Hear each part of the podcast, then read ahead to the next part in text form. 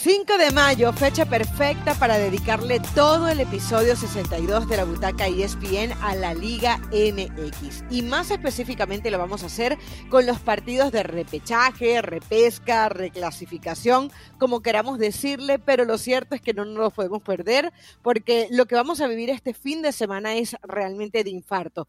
Son cuatro partidos de ganar o ganar este sábado y domingo en la noche en cuatro ciudades diferentes, en cuatro estadios diferentes el Jalisco, el Corona, el No Camp y el Hidalgo, en el que seguramente va a estar nuestra compañera Eli Patiño, quien nos acompaña hoy como siempre, al igual que Pilar Pérez y por aquí les habla Caro de las Alas. Tengo miedo y es que yo sé que este formato seguramente no es el más justo, pero emoción no le falta. Bienvenidas compañeras, ¿ya tienen a sus cuatro favoritos?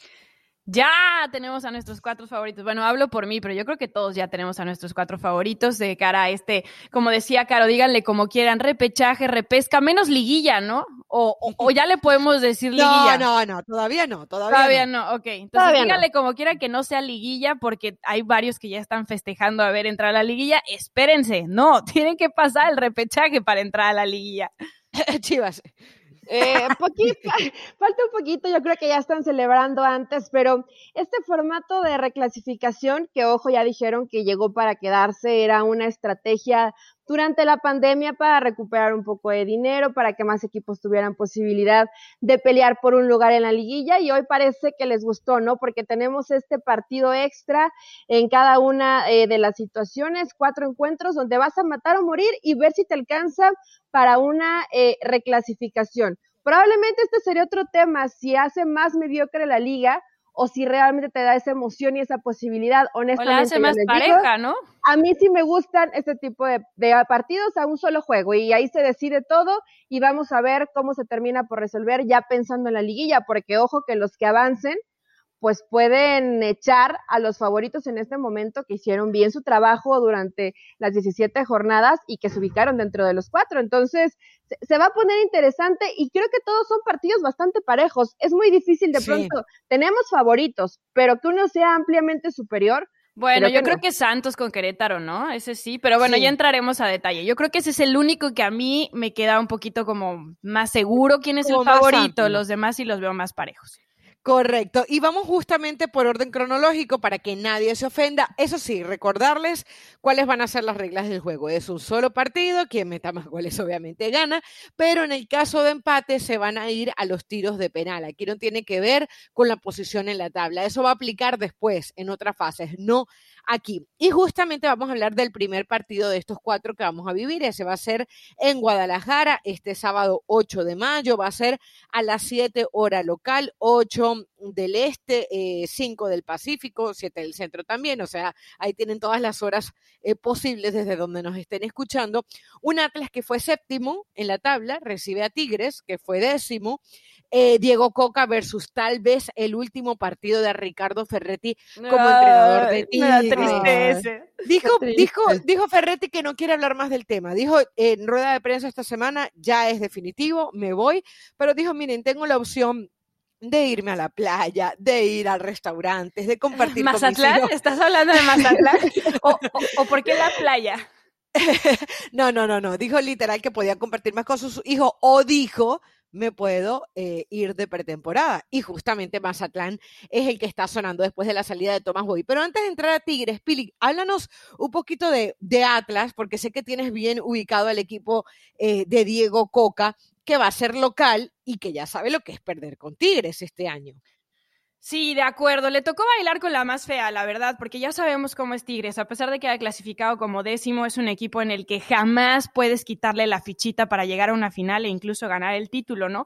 Pero Atlas creo que nos sorprendió desde la llegada de Coca porque mm, comenzó un, una nueva era, por así llamarlo. Me acuerdo perfecto las críticas que había en cuanto a, la actitud de los jugadores y demás, y Coca fue cambiando un poco ese sistema que tenía Atlas, ¿no? El decir, la actitud no es negociable, eh, vamos a ir por todas, no dejen de luchar. Em, Coca siempre había sido como muy conocido por ser, eh, en Sudamérica por lo menos, em, un gran fanático de Menotti, ¿no? Pero últimamente ha cambiado un poco su estilo porque se ha dado cuenta que a lo mejor esa posición y ese juego tan original horizontal no le estaba dando los mejores resultados y con Atlas, además de ser muy ordenado, eh, evidentemente en la cancha y en defensa, pues ha tenido esos destellos a la ofensiva que hoy por hoy lo tienen ahí, ¿no? Como séptimo y clasificando a este repechaje. Cerró un poquito flojo, no, o sea, evidentemente la goleada que tuvo contra Necaxa no es real, venía a depender de perder el clásico contra Chivas, de empatar contra Mazatlán, que había sido pues evidentemente uno de los peores del torneo,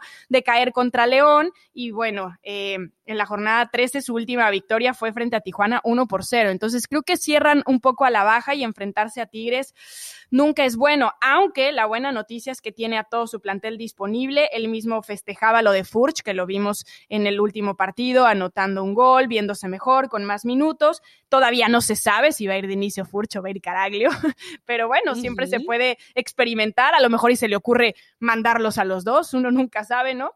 Porque está probando diferentes cosas a la ofensiva, pero, pero yo creo que sí, sí quiere que Furch evidentemente sea un hombre importante en este repechaje porque sabe lo que le puede aportar, ¿no? Y tiene un equipo bastante joven, o sea, si, si lo vemos, Angulo tiene 23, Barbosa tiene 24, eh, este jovencito canterano que nos dejó a todos sorprendidos con su doblete Herrera tiene 19, Torres tiene 20, Trejo 21, o sea, es un equipo que tiene esa dualidad con jugadores muy jóvenes, con otros de mucha experiencia, pero que por lo mismo tiene hambre después de más de 70 o, no, 70 cerrados, ¿no? Años sin título. Bueno, no sé, lo que sea, son muchísimos años. Demasiado. Sí, ya, ya, ya ha pasado un rato y creo que es buena noticia para Atlas. La afición es absolutamente fiel. Esta cifra de 70, por supuesto que no es cosa menor. Y comenzaron, me parece, a hacer bien las cosas. Soportaron un poco este proyecto de Diego Coca porque empezó un poco tambaleante y fue mejorando. Y no solamente fue el convencimiento, ¿no? De decir, a ver, dejemos de ser el reír de la liga, de que todo mundo nos vea por, por debajo y vamos a intentar jugar bien, obviamente partiendo del orden, que era lo más importante. Y estos tipos de jugadores, como el mismo Ibarra, ¿no? Cuando está Malcorra, son futbolistas que pues tienen experiencia y que sí terminan solventando y, y soportando a la gente joven. Y yo creo que no hay mejor noticia para Atlas que tener a Julio Furch en la parte importante del torneo mexicano, porque si a mí me dieran a elegir entre Caraglio y Furch, Mil veces Furch, ¿eh? pero, pero mil veces. Ya pero a ver, el, al, torneo mexicano, al 60% Furch o Caraglio al 100%. Es que esa es la duda, ¿no? Al 60 Furch. pobre Caraglio, pobre Caraglio. La verdad es que lo que ha hecho Furch en los últimos años es mucho eh, más llamativo que lo que ha podido hacer Caraglio, que bueno, con Cruz Azul no le iba bien. Y además yo creo que Atlas tiene como ciertos puntos. Lo de Furch, que se había lesionado y uno dice, caramba, qué mala suerte tuvo. Uno este dice, Caraglio. Ah, no, ¿verdad? Eh, lo otro es lo de Camilo. Estás muy graciosa, Pilar Pérez. Es 5 de eh, mayo. Eh, ¿Se acuerda del Tuca Ferretti?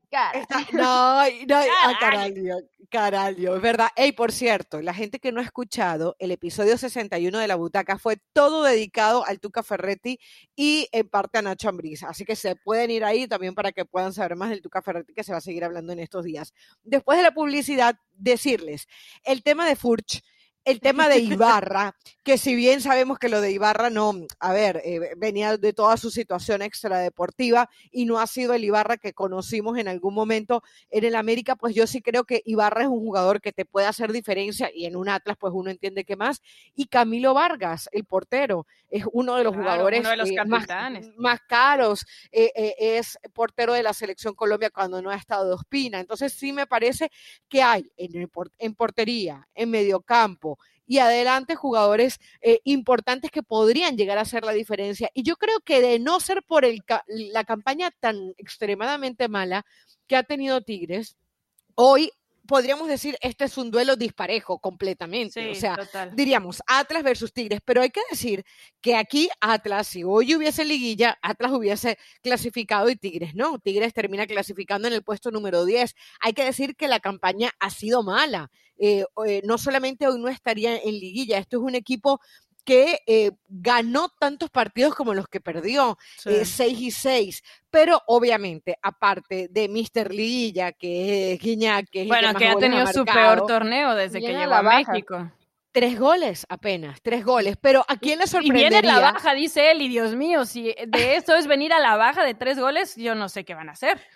Pero, pero, pero a ver, pero ustedes creen, a ustedes les sorprendería si Iñak se convierte en el goleador de la liguilla. No, ¿verdad? No, o sea, la verdad que no. entonces, No, por es, eso. es que saben que es lo, es lo que se espera, de hecho, yo creo, ¿no? Y, y lo espera la gente de Tigres y lo espera el mismo Tuca Ferretti, que se haga presente ya en liguilla, porque creo que en cuanto, y, y no solamente en, en cuanto a goles, que Gignac nos tiene acostumbrados a ser un hombre que tiene ese olfato goleador y que si tiene tres opciones, por lo menos una la va a meter pero también no lo veo tan comprometido como lo había visto en, en otras temporadas, lo tengo que decir. así. Liderazgo total. No sé si de pronto esa inercia y, y el partido que tuvieron después del Mundial de Clubes, como que ni- nunca lograron despertar de ese sueño de haber jugado con el Bayern, de que dieron su, su mejor o su máximo esfuerzo y aún así, pues no te termina por alcanzar. Y después el equipo se vino a la baja, a la baja, a la baja y el Tuca Ferretti nos tiene acostumbrados. Fecha 10, Tigres empieza a ganar, entra como favorito de la liguilla y a lo mejor puede llegar a la final. Hoy la historia sí ha sido por lo menos distinta. Hay algunos que no veo convencidos, otros que no veo comprometidos, caso Salcedo. Y bueno, es el, es el torneo del adiós del Tuca Ferretti. Tendrían, tendrían que, con este plantel, por lo menos llegar a una semifinal, ¿eh? Por lo menos. Pero a ver, seamos sinceras, aún así, ¿no creen que Tigres pueda ganar el título? ah, sí. Sí, totalmente, totalmente. Claro. Es que, es que, es, Es que, por qué mal, te- ¿verdad? O sea, qué mal Sí. que pasando por el peor torneo que le hemos visto en la última década, todavía sepamos las armas que tienen para poderse llevar el torneo. O sea, Claro. es increíble. Claro. Eh, además, eh, van a recuperar a Luis Quiñones, que no pudo estar contra Chivas. A Nico López se dice que es prácticamente, es casi seguro, es el goleador del equipo, entre comillas, con seis goles. A Javier Aquino, Francisco Mesa, Carioca vuelve tras suspensión. Ya, ya Jesús Dueñas no vuelve porque lo operaron hace dos semanas y se pierde el resto del torneo. Pero, ojo, o sea, recupera a los mejores jugadores eh, en un momento vital. A ver, ¿qué dice Transfer Market? Dice que eh, cuesta 55 millones de euros Tigres y que Atlas está en 37 millones de euros. Los jugadores más caros, Rocha y Jesús Angulo, el lateral izquierdo. Eh, 20 millones de diferencia, eh, títulos de diferencia, eh, um, técnicos No, todo. diferentes, Todo. todo, absolutamente todo. Y por eso es muy difícil dar a Atlas como favorito. Ahora bien, hablaba, eh, hablaba Eli del tema de la mística y de Ricardo Ferretti. Yo sí creo también que hay jugadores como Guiñac, como eh, Nahuel, eh, como el mismo Pizarro, eh, capitán además, que le deben esa... eh, a ver, yo no digo que le deban un título al Tuca, pero sí despedirlo de manera mucho más digna, porque ya se sabe que se van. El Tuca muere por ellos. Eh, ha dicho eh, abiertamente que son jugadores que siempre entregan un extra y por eso no los cambia por nada del mundo. Entonces, eh, yo creo que sí. Y porque tampoco tiene muchas opciones en la banca que le hagan de revulsivo, también hay que ser honestos. Pero es, sí, es verdad, o sea, es verdad. sí, sí No, lo pero, teniéndolas, teniéndolas, siempre se ha quedado con los, con los mismos. Él muere con los suyos, porque él dice, ellos, ellos son los que me muestran el compromiso y ellos son los que me gustan a mí como juegan en la cancha. Entonces yo sí creo que, a ver, no, tampoco decirles, les van a dar el título, porque el título depende de un montón de cosas, pero sí que dejen una mejor cara de un Tuca Ferretti que ha hecho historia. Yo creo que ellos lo quieren, ¿eh? O sea, quieren hacer eso. Yo creo que ya sabiendo que el Tuca se va a ir y que la mejor manera de despedirlo sería por la puerta grande, no haciendo su peor torneo en la última década, yo creo que ellos lo desean. De, hecho, muchos de estos nombres, lo platicamos en el episodio pasado, eh, amenazaron con irse si el Tuca se iba, ¿no? Eh, caso Nahuel, caso Pizarro, caso Carioca, caso el mismo Guiñac, dos de ellos con contrato ya renovado, dos que están pendientes, así que tampoco es tan fácil, pero, pero yo creo que sí, o sea, que los líderes de este equipo, porque además tiene muchos líderes, ¿no? Es como Atlas, ¿no? Que en Atlas dices, uy, ¿quién podría ser su líder hoy por hoy? Bueno, pues los capitanes, ¿no? Rocha, Vargas, Martín, pero de ahí en fuera mucho jovencito. Acá tienen muchos líderes, o sea, y, y ellos saben que le deben a su técnico mucho, no solo por haberlos protegido, sino por haberlos hecho un club y jugadores cotizados por los resultados que, que, que han tenido al muy estilo Tuca. Bueno, a ver, a- adelante, Eli, adelante. No, ¿sabes qué? Que me, me gusta este tipo de partidos porque es la verdad el, el rival que no apuestas mucho por él, que, que sí te faltan a lo mejor ciertos jugadores de peso y que sí tiene Tigres y que creo que todavía no, no tiene Atlas, pero a mí me encanta este, este tipo de historias y voy a seguir con lo mismo que dije en el podcast de Raza el lunes pasado. Yo creo que avanza Atlas, ¿eh? Yo creo que Atlas, creo que a Tigres no, le, no le va a alcanzar. Mira, tiene mucho mejor equipo, tiene inclusive, lo voy a decir así tal cual, tiene un mejor entrenador porque la experiencia que tiene el Tuca Ferretti, los años ininterrumpidos de dirigir, los títulos no se van a comparar con un Diego Coca que si bien tiene su, su peso en Sudamérica, no así en el fútbol mexicano, no tiene una trayectoria consolidada. Entonces, eh, yo sé que las diferencias son importantes, pero también siento que la motivación que tiene Atlas de haber dejado de ser y de, que además va a pagar menos dinero, ¿no? Los, 70 millones, que sigue siendo buen dinero, pero que ya no va a pagar 120. No son 120, claro, son 50 millones menos. Que es una buena temporada, que por momentos aparecía eh, hasta dentro de los cuatro de, de la tabla general y que regresa a esa afición que le ha sido tan fiel durante tantos años y que además yo sé que no no hay mucha gente ahorita en los estadios, solamente en algunos, en la Ciudad de México no, pero que juegas de local, yo todos estos ingredientes los veo como que Atlas puede dejar por fuera a un Tigres que para mí se terminó por desgastar. No que no quieran al Tuca Ferretti, pero se desgastó el discurso, se le cansaron los jugadores, siempre mete los mismos porque le ha intentado cambiar y tampoco le funciona, es cierto también esto, hay que darle esta situación al Tuca Ferretti. Sí, lo intentó en este torneo. Es más, hasta salió en una conferencia a decir, bueno, eh, me, me, critican porque siempre hago lo mismo y cuando quiero hacer algo diferente me critican porque no funciona. Pues sí.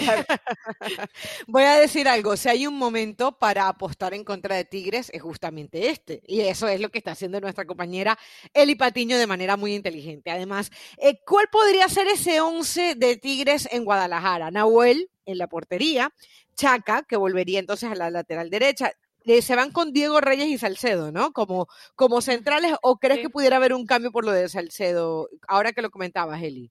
No, yo creo que van, ha sido la, la, defensa y cómo ha sufrido Tigres en defensa. Ah. Pero bueno, no hay, no hay más. y Aldo Cruz. Bueno, Aldo Cruz dices que, que, Pancho está de vuelta, ¿no? Pancho Mesa. Por ahí podría a lo mejor ser, titular, pero tiene muchos partidos sin jugar. El Tuca Ferretti no es de los que suelen arriesgar. Va a ser su defensa. Por lo menos, sí, no. Y el colombiano tampoco le había ido muy bien en, torneos anteriores. A ver, Aldo Cruz, recordemos que no está dueñas, Pizarro y Carioca para mí van a ser eh, esa pareja ahí en la primera línea de volantes. Aquino y Quiñones, creo yo que se iría con Nico. Estoy con la duda si metería a Nico o metería a Carlos González, porque normalmente él mete a Gignac con Carlos González. Sí, yo creo que va a ir por González creen que van a ir por González. ¿Y quiénes ponemos? Aquino y a Quiñones. Por ahí, por ahí están eh, las variantes para mí. Sí, Aquino, Aquino y Quiñones van a estar. Sí, porque son, son, de esos favoritos de Tuca. Y va a utilizar arriba a, a Charlie a, Charlie González y a Pierre Sí, yo también.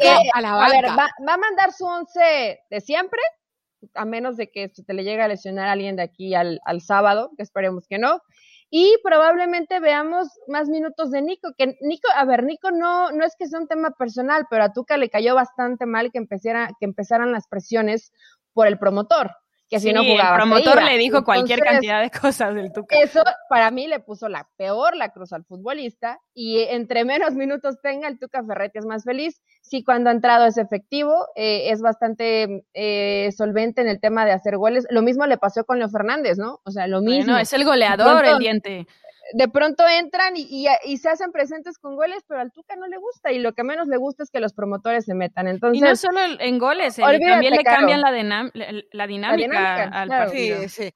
Pero yo digo, ya... Y el francés van de inicio, te lo firmo. Ahora, Ahora, eh, yo digo, qué, qué cosa, ¿no? Y, y, al Tuca ya nadie le va a hacer cambiar, pero está bien que se equivoca, está bien que no le guste lo del promotor, pero ya es tu última etapa, tal vez tu último partido, eh, que eh, es, es un partido definitivo además si ves que, que Nico te cambia la dinámica, si lo tienes como goleador del equipo, si Carlos González te ha marcado tres goles y, el diente te ha marcado seis, yo le daría la oportunidad. O sea, yo pondría los intereses del equipo por encima de lo que, de los propios. Pero bueno. Es el eh, Tuca, se va a casar con la suya. Y es probable tal vez que entre de cambio porque lo ha hecho en muchos de los últimos partidos, pero de inicio no creo.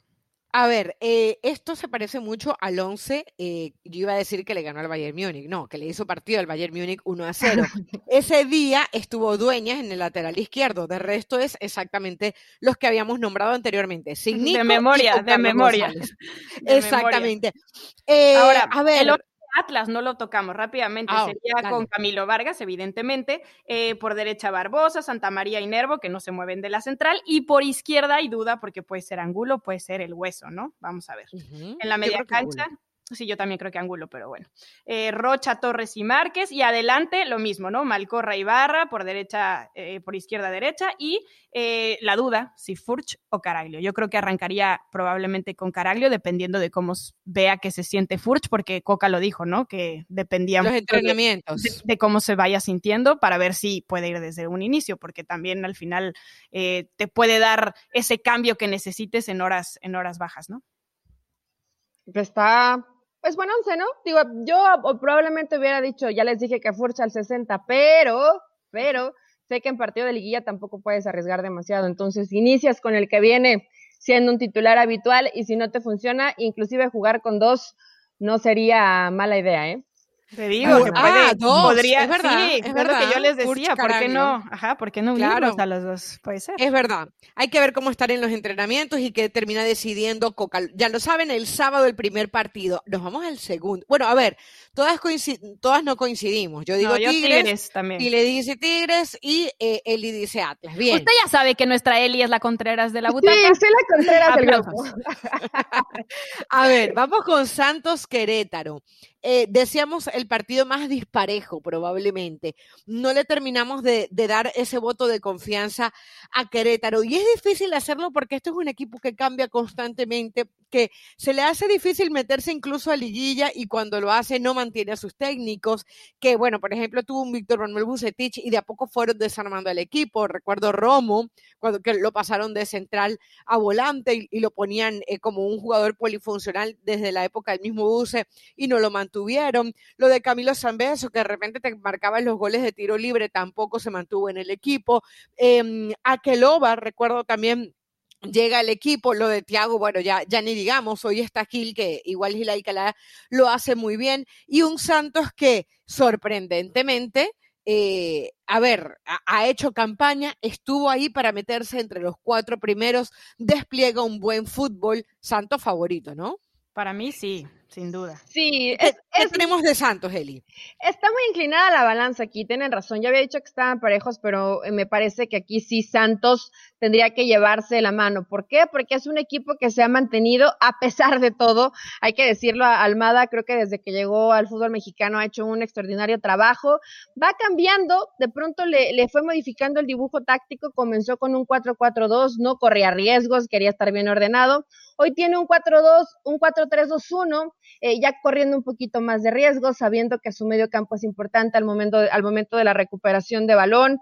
Igualmente tiene eh, gente joven, por ejemplo, en la lateral izquierda, Chagoya con 18 años, Muñoz que también está en la delantera, junto con Aguirre, futbolistas de 19, 20 años, Acevedo en la portería, que también ha sido de lo bueno. Estoy hablando de los mexicanos, ¿no? Malas incorporaciones de futbolistas que creo que le terminan dando resultado. Y se ha sabido sobreponer a las bajas del huevo Lozano, de Diego Valdés, que ya lo recuperó al final de, la temporada, pero hay que decirlo así, le sacaron a un futbolista precisamente como el que hablábamos de Atlas, Furch, que era eh, de lo más importante que tenía este Santos, y aún así en la cancha que van, y, eh, y no, no, no, importa el partido, este equipo juega bien, por momentos sí, muy ordenadito, hasta un tanto defensivo, si tiene que saltar la línea, la salta, la salta, pero también va y busca los partidos. Creo que hay que darle mucho mérito a Almada porque con un plantel para mí bastante corto, hizo un, eh, un buen torneo. No, no, no, es el mejor torneo probablemente desde su llegada, pero hizo un buen torneo, ganó siete partidos, empató cinco, perdió cinco, es quinto de la tabla general e hizo 26 puntos. Creo que podríamos decir que superó la prueba, que hizo un buen trabajo y que sí va a ser un, un durísimo rival para Querétaro. Honestamente, y yo sé que no soy quien para decir quién merece y quién no, Creo que Gallos no tiene la calidad futbolística, ni colectiva ni individual, para estar en esta instancia.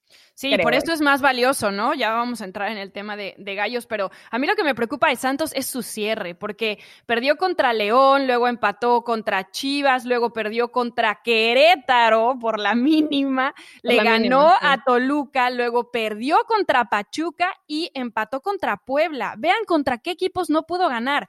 Puebla, Pachuca, Querétaro, Chivas. O sea, claro. No son, no son estos Chivas, equipos. Chivas vino un poquito a la alza. Después, o sea, eh, Pachuca, Chivas, Puebla, que sabemos el temporadón que hizo. Eh, más, digo, probablemente lo de Querétaro sea lo más flojito, pero perdió o empató contra rivales que creo que tuvieron un mejor cierre de lo que tuvo Santos. Pero también Almada ya tiene experiencia. Almada también ya tiene experiencia en liguilla y el Piti Altamirano no. Eh, esto, esto igual te, me parece que sí te marca ya en el momento de competir. Ese es un gran punto, porque el Piti en realidad está en su primera experiencia en primera división, más allá de lo que haya podido hacer eh, con la sub-17 de mismo Querétaro, con Cimarrones, con Matosas en Costa Rica, porque fue parte de ese equipo. La realidad es que es nuevo en esto, ¿no? No sabe la presión. Yo digo que lo ha hecho bien para lo que, para lo que tiene y para la experiencia que tiene también. Totalmente, totalmente. Y es un hombre reconocido en el fútbol mexicano, lo es, pero como técnico no.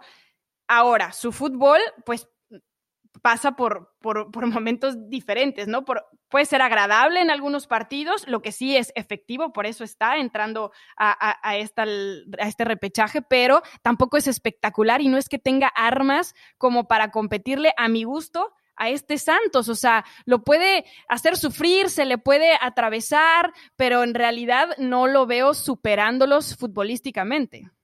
Sí, y, además que va a ser muy diferente. A ver, hace un rato decíamos, Tigres le ganó a Atlas 2-0 cuando se enfrentó a ellos el 24 de enero. Ya nos dabas el dato de que Querétaro le ganó a Santos, pero a ver, era un Santos que ya sabía que tenía la clasificación. Querétaro dependía también eh, de alguna manera de este resultado para poder clasificar. Cuando Santos pierde contra Chivas, Chivas necesitaba ganar sí o sí. O sea, las circunstancias eran completamente diferentes. Uno entiende que Almada eh, va a tener la capacidad para sacar este partido adelante debería ser sin problemas, obviamente es un rival que hay que respetar el que se tiene enfrente, y además con los datos que daba eh, Eli hace un ratito de Santos, donde decía que en algún momento era Almada eh, eh, presentaba ese 4-4-2 en donde uno entiende que con cuatro volantes pues te quieres proteger más, quieres tener el balón. Como juega el justamente. exacto, te quieres asegurar un poquito más Em, yo creo que eso le va a dar la sapiencia al, a Almada para decir si tengo que, que, mm, proteger el resultado, lo voy a hacer en algún momento. O sea, no es que se va a ir desbocado al ataque y que va a buscar y, que si va ganando 2 a 0 va, a ir por el tercero. No me imagino un partido. Y es algo que sí de pronto hace que, que sí hace Querétaro como que valiente y arriesga de más y termina pagando la caro. Así lo vimos en el principio del torneo, ¿eh? Claro, también es un rival que hasta el final no deja de luchar, que creo que también es, es mérito de, del Piti, pero más allá de eso, Querétaro de pronto es muy valiente. Vamos a buscar resultados, ¿sí? Y te comes tres o cuatro. Hay que ver si de pronto Piti, justo en liguilla, encuentra un equilibrio. Ojo, ¿eh? es favorito Santos, creo que aquí sí vamos a coincidir las tres, avanza Santos, pero si ves por, si ves así como de, ah, sí, es Querétaro, ojo, te, te Bueno, a ver, Querétaro clasificó de panzazo. Si Pumas hubiera hecho lo que tenía que hacer Querétaro hoy, estaba afuera, estaba pensando en el siguiente torneo, ¿eh? De acuerdo, y por eso es las críticas para Pumas, dependiendo de ellos mismos, con un América clasificado, con un Solari que hacía cambios que no era pensando en el partido, como Pumas no lo pudo permitir. Pero bueno, esa es otra, esa es otra historia, como Pumas no pudo clasificar, perdón. Ahora, que de nosotras tres, la gente que nos conoce, ¿quién, quién nos irá a hablar de León? ¿Quién irá a hablar de ese partido del domingo 9 de mayo? Porque, a ver, el domingo nos vamos a levantar, ay, Día de las Madres, qué bonito, vamos a felicitar a nuestras mamás, nuestras abuelitas, a mí me van a felicitar seguramente, y ya vamos a saber quién clasificó, si Atlas, Tigres, Santos o Querétaro. Pero a las 7 de la noche, hora local, a la misma hora que les dije hace un rato, 8 em, del Este, 5 del Pacífico, pues vamos a tener el León Toluca, en donde yo creo que, a ver, eh, lo que pasa es que tenemos aquí a, a, la señorita Contreras, pero nos vamos a ir todas con León o Eli le va a ir a, Toluca? ¿Cómo es la cosa ahí? no, no, no, yo creo que termina avanzando a León. Y es que tiene una estadística muy a la baja Toluca. y lo saber, es el campeón del fútbol mexicano, Pilar. No, no pueden arrastrar el prestigio ni el nombre y también pues es el último torneo de, Nacho Ambriz. Yo creo que sí está la directiva enojada con, con él porque no pudieron renovarle el contrato, pero los jugadores quieren muchísimo a Nacho y me imagino que están pensando en, en defender ese título y nuevamente buscar el bicampeonato. Ahora, hemos visto muchos campeones que arrastran el título, ¿eh? Y no ha pasado nada. No estoy abriendo la sombrilla, pero ha pasado. ¿Qué pasó, Pilar? No, no, confío en León, pero siento que llega mucho más tocado que Toluca, porque ya sabemos a, lo que juega el León y lastimosamente no va a tener a hombres muy importantes, como lo es Osvaldo Rodríguez, que ya se confirmó en la lateral izquierda que no va a jugar, entonces esto nos va a hacer muchos cambios. Fernando Navarro, que por la lesión sabemos que sí va a perder lo que restará, y Luis Montes, que todavía tiene un partido de suspensión. Y estamos hablando de un partido de repechaje que es a matar o morir frente a la mejor ofensiva del torneo, que sí viene a la baja porque Toluca cerró mal. De hecho, me acuerdo todavía ese ese programa que hicimos de la butaca de quienes habían sido para nosotros las sorpresas al momento y yo daba a Toluca justamente por lo bien que había hecho Cristante este cambio de chip para el equipo, ¿no? Y, bueno, evidentemente aunque venga la baja y demás, les alcanzó todavía para hacer la mejor ofensiva y para tener al campeón goleador como lo es Canelo, pero bueno, ya hablaremos de Toluca.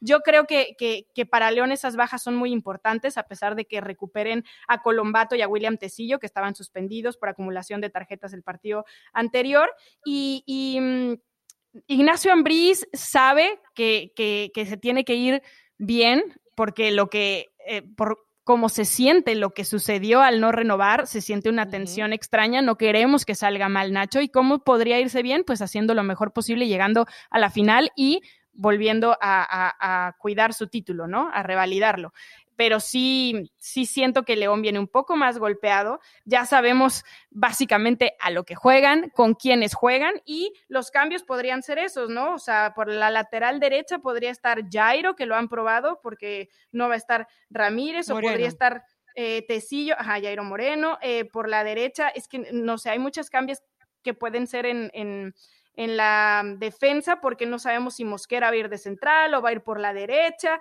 Ahí es donde quedan las más, las más dudas, ¿no? Pero al final vimos a un Mena respondiendo, poniéndose ahí con ocho goles por encima de Víctor Dávila, que había sido el goleador del equipo, ahora tiene ocho Ángel Mena, con lo cual yo creo que va a estar ahí. Con Meneses en el centro de la campo, vuelve Colombato, eh, que va a estar ahí. Entonces, la duda es si va a ir eh, Campbell de entrada no lo creo con el Puma Gigliotti o si Gigliotti va a ir adelante y entonces Meneses, Dávila y Mena van a estar ahí haciendo esa línea de tres. Todavía hay muchas dudas de lo que Nacho puede hacer, pero al final conocemos cada uno de los hombres lo que le puede dar, ¿no? Entonces creo que tampoco sería alguna sorpresa ver a alguno alineando más que para suplir a las bajas.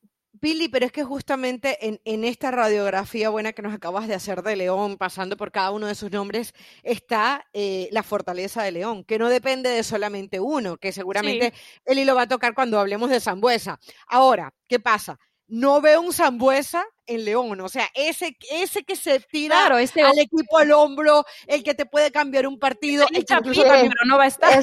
exacto, es Luis Montes, o en su, en su defecto sería Fernando Navarro y no están. Que son dos de los capitanes. Imagínate que estás perdiendo a dos de tus capitanes. Solo te queda Cota, que además, pues, ha sido súper criticado últimamente, ¿no? Entonces. Entonces, entonces sí, hace falta ese hombre definitivo eh, y de todas maneras, eh, eh, a pesar de eso, de, de, de, que uno pueda decir que este equipo desde lo colectivo sea su mayor riqueza, también es verdad que nunca le vimos a León realmente el nivel que le llegamos a ver el torneo pasado. O sea, León, el León todo el mundo sabía cómo jugaba, pero nadie podía pararlo. León todo el mundo sabía cómo iba a salir Nacho Ambriz, pero no le podían ganar. Pues, eh, tenía récord de puntos. Em, era un equipo que aunque sabías lo que te fuera a jugar, no lo podías detener. Ahora León no solamente tuvo un comienzo de torneo bastante eh, malo, sino que aunque se fue encontrando con su fútbol de a poco, nunca llegó a ser ese gran equipo.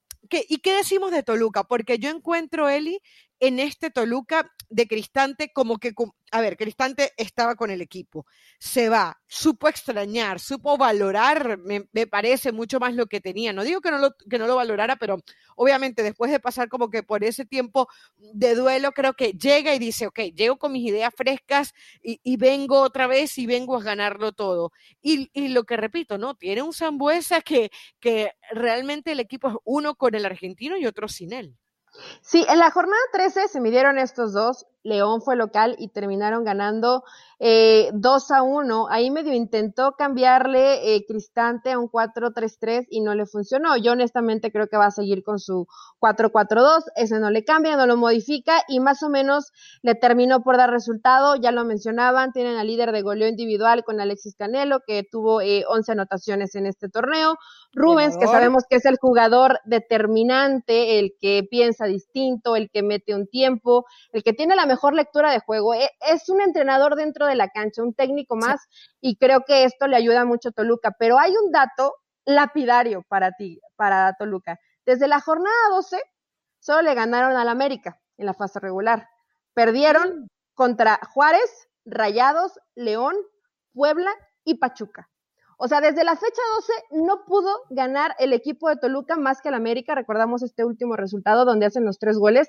Pero imagínate que desde la mitad del torneo solo ganaste un partido. Creo que es un dato muy importante que a Toluca le cuesta muchísimo trabajo de pronto cómo terminó cerrando este torneo. Es lo único. una victoria en sus últimos cinco juegos y estamos hablando de que las otras fueron cuatro derrotas. Es una locura. Es una, y todos los que nombraste, todos los que nombraste clasificado, ¿no? Que con todo esto te haya alcanzado para meterte en el lugar 11. Es lo que de pronto llama la atención Toluca, que termina siendo 22 puntos. Eh, ganaron seis, empataron cuatro y tuvieron este tres, tres perdidos, ¿no? Pero más allá de eso, eh, creo que sí Toluca tiene una inercia muy a la baja en el cierre del torneo mexicano. Tal parece que tuvieran que ver enfrente al color amarillo para acordarse que saben jugar bien, como les pasó contra el América. Otro dato que se me olvidaba, Rubén Zambuesa fue el mejor líder de asistencia del torneo con seis. Pero sí, chicas, el solamente haber tenido una victoria en los últimos seis partidos me hace pensar que va a ser muy difícil que este Toluca pueda ganar la León, que por más que tenga bajas, el Toluca también voltea a la banca y no tiene nada.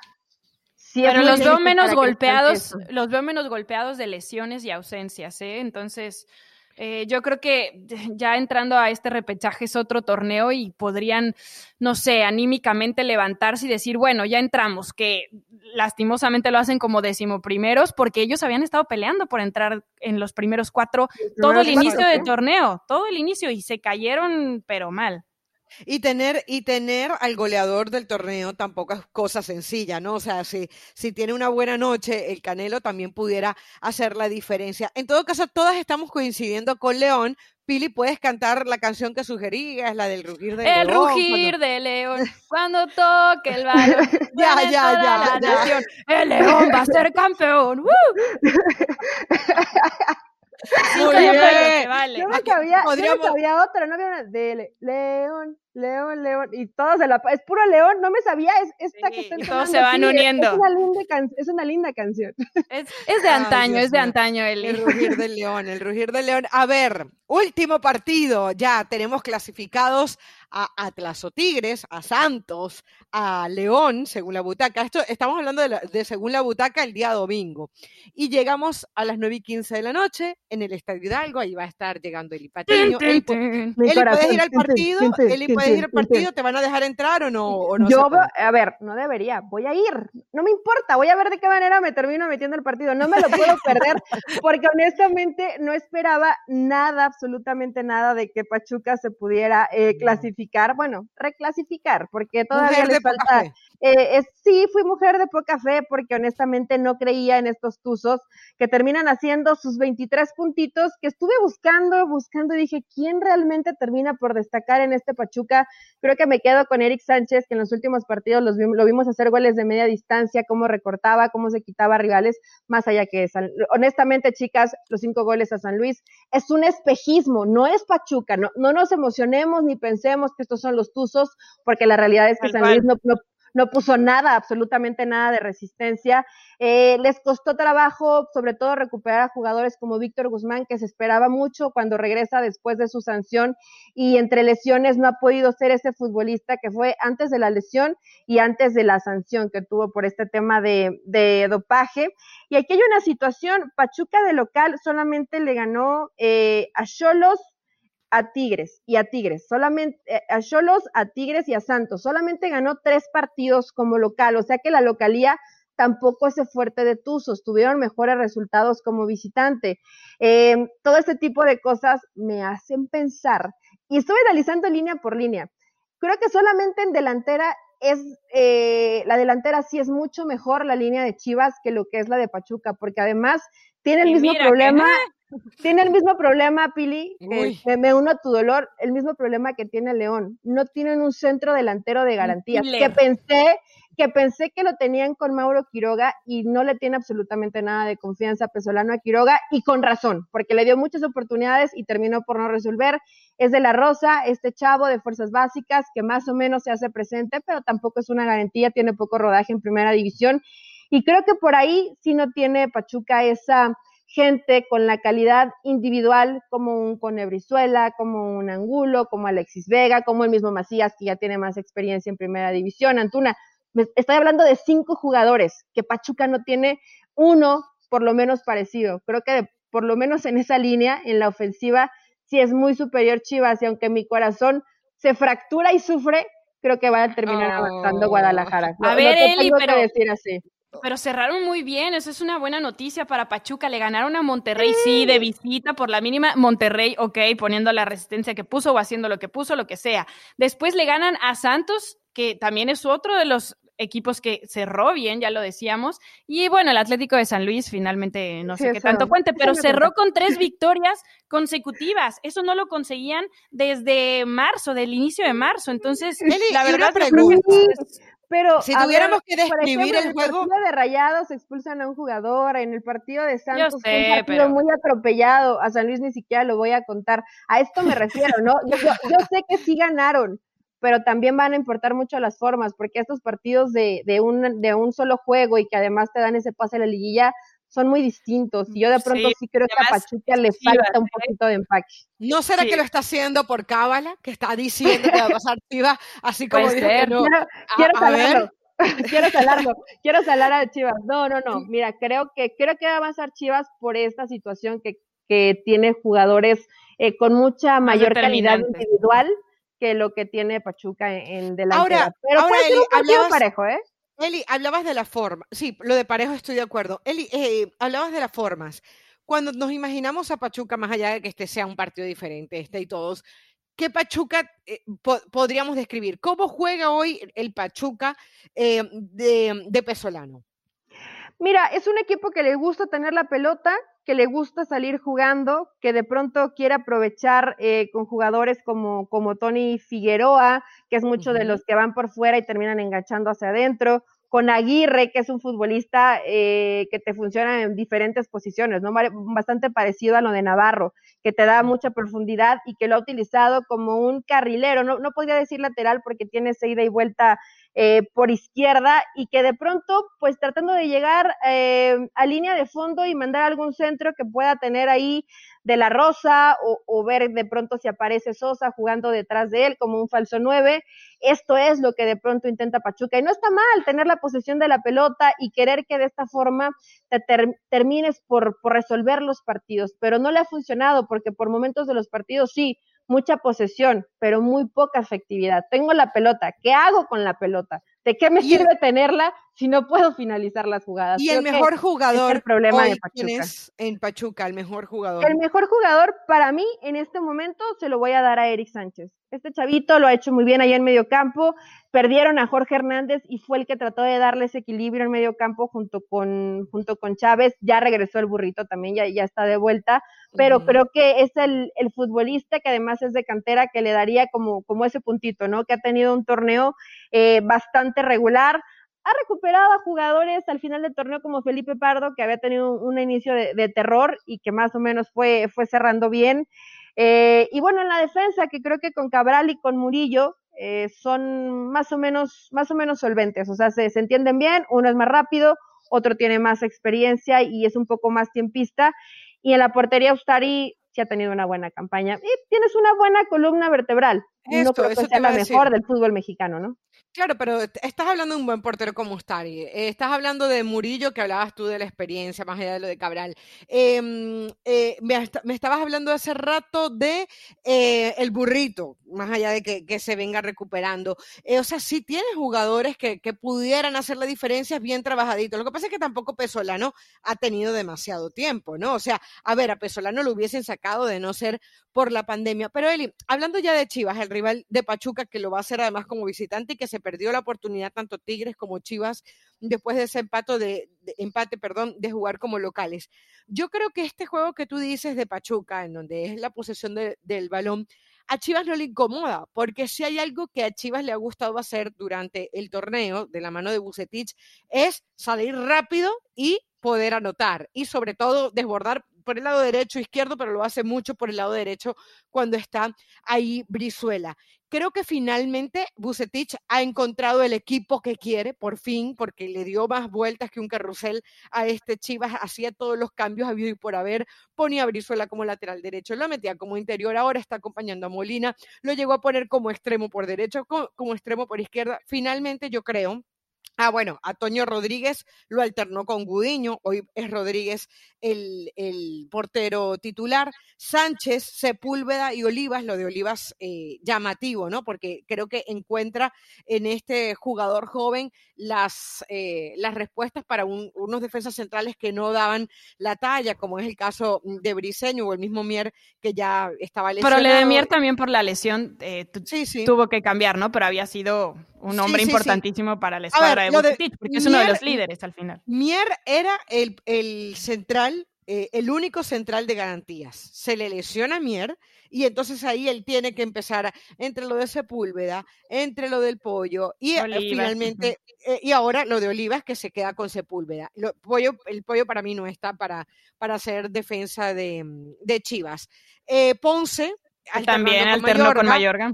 Exactamente. Molina y Brizuela fueron los últimos que estuvieron en ese 11 ante Tigres. Yo creo de que hecho, Molina es el único jugador que prácticamente sumó todos los partidos, ¿eh? Y, no digo todos porque me parece que se perdió uno o dos, pero prácticamente. Y ha tenido un muy mal cierre, Molina. Molina no está jugando bien en los últimos partidos. Antuna, Angulo, Alexis, y les pregunto, ¿meterían en JJ con todo y que no marca desde la fecha 9?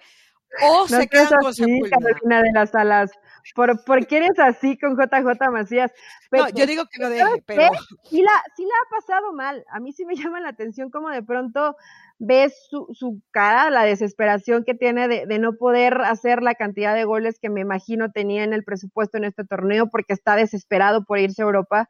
Eh, pero lo cierto es que lo positivo para este Chivas es que Bucetich por, por fin tardó pero le quitó el freno de mano a este Guadalajara, porque Guadalajara no puede ser, ya desde ser uno de los equipos más importantes del fútbol mexicano, no se puede permitir ser un cuadro miedoso, que cuide el resultado, mediocre, timorato, no, no, se lo puede permitir y esa fue la banderita de Chivas durante casi todo el torneo, ¿eh? Comenzaron a, recuperarse y a cerrar mejor en la recta final y cuando de pronto, si no está Molina, pones ahí este chavo que entró, Flores, me gustó muchísimo. Sí, lo hizo muy bien, a mí también me gustó que pongas al corner Virzuela también ahí acompañando por momentos a Molina. Estos cambios Beltrán. eh, sueltas y el nene Beltrán que el nene Beltrán que había tenido un gran torneo anterior y lo borró completamente, pero yo a la pregunta de Caro respondo, a mí me ha gustado más lo que ha hecho Saldívar. O sea, yo me quedaría con Saldívar. Yo meto a JJ, le doy la confianza, pero le doy el primer tiempo. Y si en el primer tiempo lo veo desaparecido, porque ojo, Bucetich ya lo dijo una vez, dice, él tiene la mente en otro lado. Y decía, él en Europa. está pensando en Europa. Y todos lo sabemos, Pili. O sea, eh, entonces por eso yo creo que también la gente se está yendo muy con Saldívar, porque a ver, Saldívar realmente cuántos partidos buenos tuvo? ¿Tres? ¿Cuatro a lo máximo? Bueno, pero tuvo más que JJ, ese es el problema. y, el momento, y el momento de Saldívar parece ser mejor que el de JJ. A ver qué termina de pasar. Eh, todas coincidimos en que Chivas es el favorito a pasar, ¿no? Ay, Eli. Sí, sí, la verdad sí. Vamos, digo, siento feo, no pero es la realidad ampliamente favorito, pero ligeramente sí. Pero línea por línea eh, es un poquito mejor Chivas, sobre todo en este poderío ofensivo que tiene, ¿no? Con eh, Antuna, Angulo, Vega y, y Macías o Saldívar, creo que sí es mejor pensar en esa ofensiva que en la de un Pipe Pardo, Tony Figueroa, Sosa y De La Rosa. Hay que decirlo así, ¿no? Digo, tal cual, e, es mejor la de Chivas y tendría que avanzar este Chivas si no se muere de miedo, como fueron en varios partidos en, en el torneo mexicano. Y ojo que, que Chivas históricamente Chivas históricamente Estás diciendo que Pachuca mete miedo. pues es, cliente, es cliente, pero bueno, ya hoy, ha cambiado mucho, hoy ha cambiado mucho la historia. Todavía era cliente cuando estaba Miguel Calero en paz descanse. Me acuerdo que esos partidos contra Chivas eran muy, muy, muy buenos partidos. Hoy, por supuesto, que la historia ha cambiado y coincidimos la butaca. Chivas avanza a esos octavos de final. O sea, en el único que no coincidimos entonces fue en el primero, ¿no? En el de Atlas, en el de Atlas. A ver, a ver, yo, ya yo tenía mi panorama si pasaba Chivas o Pachuca, pero al final... Eh, ¿Vas a cambiar por los tutos? No, no, no, no, no. Ah. Decía, tenía el panorama del el cruce que se daría en los cuartos de final. Entonces, con lo que hemos dicho, si pasa Chivas, eh, ah, no, mentira, si pasa, si pasa Tigres, sería Cruz Azul Tigres, América versus Chivas, Puebla versus León y Monterrey versus Santos. Ese sería el cruce, ¿ok? Si pasa Atlas, que fue la posibilidad que él dio, sería Cruz Azul Chivas, América versus Atlas, Puebla versus León y Monterrey versus Santos. ¿Qué quiere decir esto? Que a Chivas le conviene que pase Tigres. vuelve, imagínate, vuelve a depender de Tigres Chivas, porque así lo hizo para estar dentro del repechaje. Al final, bueno, terminaron empatando entre ellos y los dos están ahí. Pero va a estar interesante. vuelve a depender de Tigres. Tendríamos clásico en octavos de final si avanza Tigres, ¿no? Entonces, eh, no estaría para nada mal este partido en octavos de final, sería un buen menú y ahora sí veríamos quién, quién está mejor, si Solari o Bucetich, pero bueno, todavía eso hay que esperar y cómo se dan esas combinaciones. Creo que nos esperan lindos partidos de fútbol este fin de semana, chicas. Bueno, no importa la combinación, estoy segura que en la butaca y ESPN escuchaste la previa más completa de este repechaje, así que nos encontramos el Y en los comentarios dejen sus favoritos, los queremos leer. Ay, sí, verdad, y los leemos la próxima semana. Tienes razón, Pili. Nos encontramos la próxima semana. Bye, bye. Chao.